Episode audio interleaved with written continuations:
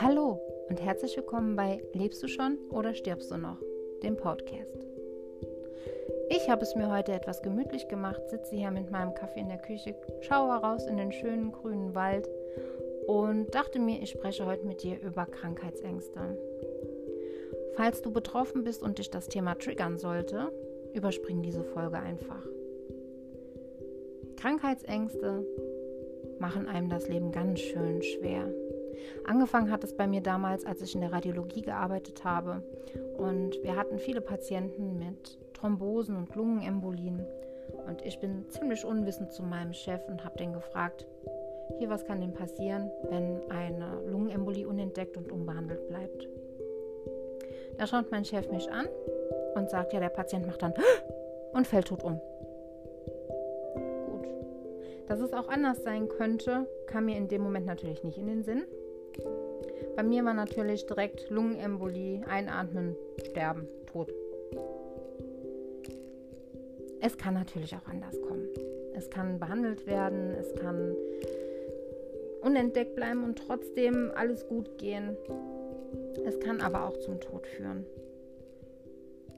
Mein Problem war allerdings, dass sich nur dieses Einatmen, Tod, Umfallen manifestiert hat in meinem Kopf. Ich habe mir nun noch eingebildet, dass ich eine Thrombose haben könnte, die sich zu einer Embolie entwickeln könnte und ich tot umfallen könnte. Eine Thrombose im Kopf könnte ich ja haben, im Prinzip einen Schlaganfall bekommen und tot umfallen. Ich könnte eine Thrombose im Herz bekommen, also einen Thrombus im Herz, einen Herzinfarkt bekommen, tot umfallen. Ich habe mir das so heftig eingebildet, dass ich auch die Symptome hatte. Also nicht von einer Lungenembolie, aber zum Beispiel von einer Thrombose. Ich habe mir eingebildet, meine Wade ist hart, heiß. Keine Ahnung. Ich war ständig am gucken, wie meine Wade aussieht, ob sich irgendwas verändert hat. Ich bin zu meinem Mann, habe den gefragt, siehst du irgendwas? Siehst du irgendwas? Fühlt die sich komisch an? Ist die hart? Ich war deswegen auch schon bei meinem Arzt und der hat auch gesagt, hier, wieso solltest du eine Thrombose kriegen? Du bist jung. Das, da ist nichts. Du hast überhaupt keine Vorerkrankungen. Du bekommst keine Thrombose aus heiterem Himmel. Nun gut, dass es auch anders sein kann, habe ich natürlich auch gelernt durch meine Erfahrungen im Beruf. Aber warum sollte ich auf einmal eine Thrombose bekommen? Diese Krankheitsangst, die hat sich so in meinem Kopf festgesetzt, dass sie mir wirklich einiges in meinem Leben erschwert hat. Ich hatte nach und nach immer wieder mehr Angst vor Krankheiten, die mich das Leben kosten könnten, plötzlich das Leben kosten könnten. Vor Krankheiten, wo ich irgendwann mal sterbe, wie Krebs oder so, hatte ich nicht solche Ängste, was ich im Nachhinein erst verstehe. Krankheitsängste ist ein Thema für sich. Ich habe dir ja schon von meinem Ärztemarathon erzählt. Und diese Krankheitsängste waren natürlich ein Teil davon, weswegen ich ständig bei den Ärzten war. Jeder Arzt hat mir bestätigt, dass ich gesund bin. Ich kann dir überhaupt nicht sagen, wie viele EKGs ich schon habe machen lassen, wie viele 24-Stunden-EKGs geschrieben wurden, Belastungs-EKGs und, und, und. Und alle waren ohne große Auffälligkeiten. Kleine Auffälligkeiten waren gegeben, weil ich Extrasystolen habe, die eigentlich fast jeder Mensch hat, nur merkt die eben nicht jeder. Menschen, die Angst und Panik haben, die merken das. Die merken das richtig, weil sie ständig in sich reinhören. Und wenn sie dann auch noch so eine Krankheitsangst haben wie ich, ist es vorbei. Also das ist wirklich ein Thema, das mir jetzt noch sehr nahe geht, weil ich bin noch nicht ganz davon. Ich habe jetzt noch Probleme, wenn ich zum Beispiel irgendwas in der Herzgegend spüre. Das Herz und die Herzneurose, das ist meine größte Angst mittlerweile, sage ich jetzt mal. Ich habe ständig Angst, ich könnte einen zu hohen Blutdruck, Blutdruck haben oder ich könnte von jetzt auf gleich einen plötzlichen Herztod erleiden. Ich nehme auch keine Medikamente, wo dies als Nebenwirkung drin steht, was bei manchen Antidepressiva oder Antibiotika der Fall ist. Aus Angst, ich könnte genau diese Nebenwirkungen gerade jetzt bekommen. Es ist nicht schlau, weil meine Ärzte in dem Sinne sagen, entweder nimmst du das oder du kriegst nichts anderes. Das war bei einem Antibiotikum letztes Jahr der Fall. Das wollte ich nicht nehmen, weil auch wieder in den Nebenwirkungen drin stand, dass man diesen plötzlichen Herzdruck bekommen könnte. Und da habe ich mich geweigert. Und ich wollte ein anderes Antibiotikum. Und da habe ich dann gesagt bekommen, dass es kein anderes Antibiotikum gibt. Also es gibt schon, aber dass ich kein anderes verschrieben bekomme. War natürlich nicht so schön für mich, aber dann habe ich es eben ohne Antibiotikum geschafft. Fertig.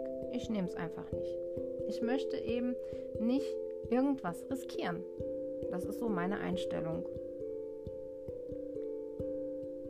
Thema Schlaganfall ist bei mir auch so eine Sache. Da könnte ja auch was passieren. Dann bekomme ich Schwindelanfälle, Doppelbilder. Mir wird ganz komisch. Ich habe dann das Gefühl, ich spreche komisch, nur weil ich vielleicht wie du vielleicht auch manchmal hier im Podcast mitbekommst, über meine Worte stolper.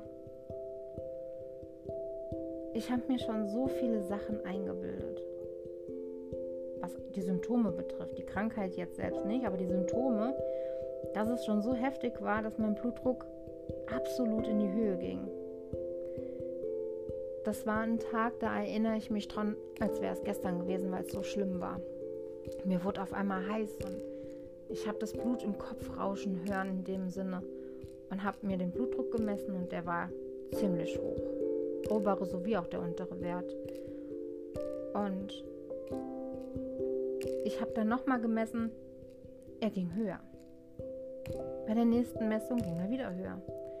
Ich verfiel natürlich in Panik und habe meinen Mann angerufen, der von der Arbeit nach Hause kam, um zu gucken, wie es mir geht weil er dann auch Angst bekam, weil ich ihm die Werte durchgegeben habe.